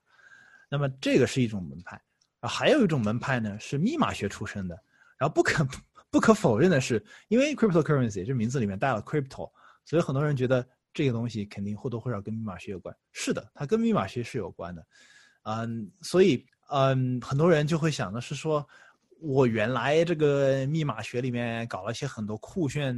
屌炸天的玩意儿，现在原来可能大家不感兴趣，觉得我们就是一群象牙塔，一群所谓理论科学家，不知道怎么把它变成产品的。然后这个时候突然好像哎有机会了，因为为什么呢？诚呃诚实的说，这些系统都贼慢，那贼慢就不怕慢的东西了。我原来这些算法可能用在什么呃支付宝上，用在什么那个那种。什么证交所里面显得太慢，虽然很安全，但是你这个链本来也就不怎么快，那用我这个东西说不定正好合适，啊，或者是这个是一个不错的 IP，我去做这方面的这个研究，或者是我有安全方面的，或者是密码学方面的一些独特的视角，就跟刚才做系统的是一样的，对，类似的，就是说，那我从我的角度去研究，那你做的这个系统。说是要容错，容的还是拜占庭，那是不是跟安全有关？是跟安全有关，那我就用我攻击者，或者是作为一个做，呃，系统安全的人，或者是做密码学的人去考量你这个东西到底哪些弱点，哪些可能会被攻击的地方，然后去做这这类的研究。呃，包括 Elaine 其实也是安全方面出身的，所以他的论文的风格你会看到跟做系统的，或者甚至原来就本来做共识的写的论文风格会很不一样。对对，因为能够很明显感觉到，就是对于这种安全出身的，他们会做各种安全定义、安全模型，然后再去证明。但是对于做系统的来讲，它更多是给你数据，这个是非常大的一个差。对，这是差别之一。嗯，对。当然，系统也分理论跟应用的，在系统的应用里面给数据的非常多，就像你说的这样。偏理论的一点呢，它也要证明。不过这个证明呢，它跟安全证明不太一样的是，它就可能讲的是逻辑，对吧？安全可能更多的是证概率，对吧？给给你对对来 model 一下这个概率，然后来证明这个概率什么的。然后或者只是简单给一个攻击。那么分布式系统里面做这种理论的算法设计的，可能它需要证明这个算法是对。会形式化吗？嗯，形式化是另外一个方向的事儿了。那一般还是人证嘛，就就比如说你数学证明虽然可以形式化，但是目前大部分数学家们还是人人肉证明。就就就你可以认为 这个其实就是个数学一种一种。其实我们再讨论可能就有点深了。但但是我其实其实感兴趣另外一个话题，就是之前你提到说，因为我们知道就现在很多很多的共识算法，其实大家看起来眼花缭乱。然后呢，你之前说其实很多都是魔改的，那其实我们可能是想说，这么多眼花缭乱的这些共识算法里面，我们大概可以把它分成哪几种范式呢？比如说这一类呃共识算法，它可能是有一个啊一个范式，可能给大家科普一下，就到底现在在你看来有哪些显著的范式？我感觉历史总是惊人的相似。我记得之前层层，我当时在杭州做演讲的时候，层层问过一模一样的问题。对，不过我就在这里再重新简要的说一下。我觉得其实现在广泛接受的范式分两类。谦虚点说，我们 Avalanche 可以等一下再说。啊，那么广泛接受的范式分为呃一类是这种呃需要借助就是额外的，比如说。比如说去挖矿，对吧？你要借助算力这种概念，或者是砸钱，对吧？就是，呃，或者现在也有人搞所谓什么借助于存储啊什么的，就是相当于你要借助一些资源，来让人没有办法在短时间内产生提案的，来控制大家发生提案这种速率的这么一种方法，然后这种东西形成一个区块的链，然后这样会收敛，然后大家都会同意同一根链，然后因为那个。呃，大家投进去的资源，就是钱也好，时间也好，能量也好，这些都是很难去推翻的。所以你能达到共识，基于这个为核心的，基于这套假设的共识，那是一类范式。然后包括比如说中本聪这种需要挖矿的，然后还有一大类就是这种，呃，基于呃英文叫 quorum，但是中文确实找不到一个特别合适翻译的 quorum，其实英语里面指的是叫做。呃，就是挺烦的。就是英国，它那个议会里面有什么内阁，它它那个议会里面有那种投票机制，就是它必须要有多少个人形成一个，我有点忘了，就是一个团，然后达到一定的人数以后，它的那个法律的提案还是什么决议才会有效。它的那个人数的这个这个这个比例，那么就就叫 quorum，就形成这个人数这件事情。所以顾名思义，也就是代指的是，如果你把共识这件事情想成一个这种政治。这种投票制的这种政治体系的话，那你是通过票数，通过这种投票的本身，来够通过逻辑上的推演来保证大家最后能达成一致，啊，数学上达成一致。一般是再说稍微深一点，就是有点像，也不要深一点，浅一点，就是小学奥数学的抽屉原理。基于这个抽屉原理的又是另一类，其实就是大体分这两大类。如果如果你随便举一个，基本上都可以归归到其中某一类里面去。然后我后来做的那个呢，就有点模糊这个界限了。就是，呃，当然那个那那一类呢，你要说它是一大类也好，你要说它有点像其中某一类也罢，但是它的那个思路呢又有不一样的。对对，所以一会儿我们可能会让你再简单用几句话给大家去科普一下你那一类，给大家先留一点悬念。OK，对，呃，然后其实我还比较感兴趣的是，因为你对 BFT 这一块的，就是 BFT 算法这一类的研究可能会更，就之前可能更多一点。所以关于这一类算法，如果再把它分成，比如说我们刚才是 Layer One 的分，如果你再把 BFT 分 Layer Two，比如说再分三到五类，你可以在就基本上到这个程度，可以给大家再科普一下吗？我觉得，哎，这个 layer 一直都搞得我很晕，我不知道大家定这个 layer 是咋个定的。但是，呃，你的意思是在这个基础上又抽象，不是再封装了一下，再产生了衍生的版本，对吧？那么这个你可以对你，你可以认为，那么。呃，对于中本聪这一类的衍生版本就非常一就非常单一化了，就是都是要挖矿的，对吧？以以太坊要挖矿，对，就是分类方法其实肯定是没有没有行业标准，然后你可能也没有客观的想法，就是关心你怎么分，然后细分一点的话你怎么看？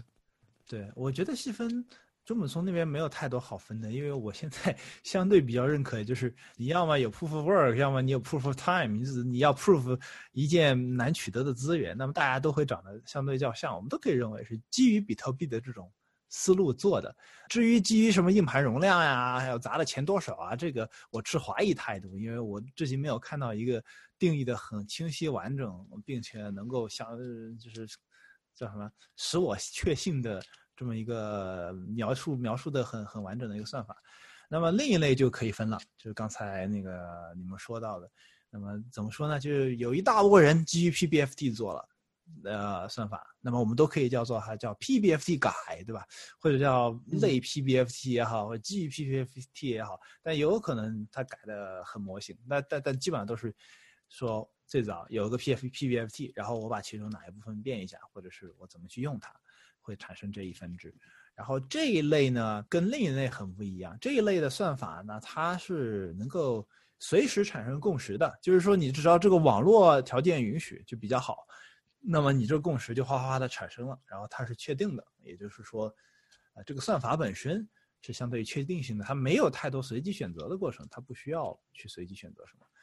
然后另一类算法就比较有意思，就就是这个就是分前面也跟前面门派讲到有关，其实系统内部也分门派，就是偏理论的人，他们很多很喜欢做随机的算法，就是呃这类算法的特点呢，就是它可能啊如果熟悉这个话题的人可能会听说过什么 leader 啊，什么领导者啊，什么提案的人啊这些的。这种算法它没有那么强的这个东西的概念，就是大家都可以去提交提案，是一个完全民主的社会，然后人人提可皆可提案。然后这种算法它会需要一个很强、强劲的这个机制来保证这个共识能够形成。打个简单的比方啊，如果说这个前面说的这一类 PBFT 投票的这一类。像是那种有点半集权的、半民主的这种体制的话，就是说有一个人来说，哎，我觉得今天应该干啥？谁赞成？谁反对？这么这么一个说法，那大家投票，那有可能我是坏人，大家就把我推翻了，这没什么，那还是安全的。但是相对于这种体制来说呢，有点像对于另一种随机化的，它特别民主，就是大家说的这种什么西方这套理论，就是说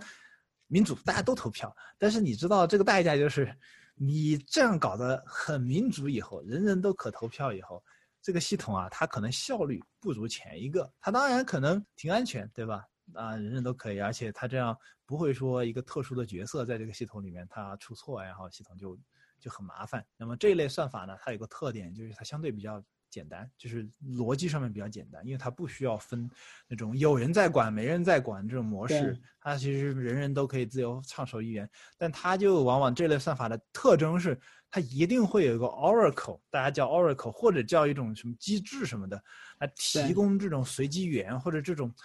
坍缩，从一个对整的状态坍缩到一个大家都说嗯，我就觉得这个提案好这么一个状态的一一套机制。然后这类算法呢？嗯，也有，包我可以举点具体的例子，就比如说，嗯，类似于 PBFT 的呀，当然不算基于吧，比如 Tendermint 其实是不基于 PBFT 的，你可以说它是一个类似于 PBFT 的算法，然后包括 Hotstuff 其实也是类似于 PBFT，但不基于 PBFT 的算法，啊，它它跟我说的第二类还是很不一样的。第二类呢，呃，你们听说过的，比如说 Honey Badger 啊，还有 Algorand 里面用的那个叫 BA Star 啊，就其实 Algorand 用的是一个里面用的其实是一个这种投票的算法。然后呃，包括还有呃很多，包括那个 Elaine 他们 Elaine 做的一系列算法，在在一九年以前，他做的很多算法都是这一类，就投就是随机的。呃，Snow White 对 Snow White，然后包括 Ouroboros，如果有人听过 Ouroboros，对对，那个也是呃，所以啊啊啊，说实话是 Ouroboros 感觉哦哦，我我们不用对不用这些细节，对对对，不用细节了，对对对对对，OK OK，其实在这上面聊的也挺多。为了保证大家的收听效果，本期就到这里结束了。这一期。Ted 跟大家详细聊了聊他的学术经历、学术界的八卦以及他对共识的理解，非常的精彩。下一期呢，Ted 将会仔细和我们讲讲他著名的 Hot Stuff 有物算法背后诸多的故事，还有他目前所做的创业项目 Ivy Labs。Hot Stuff 是怎么开始的？它火了以后，反映了中外学术和工业界的哪些差距，以及怎么辨析 Avalanche Protocol 和 Hot Stuff Protocol，还有诸多学术界不为人知的故事敬请期待下一期的播出。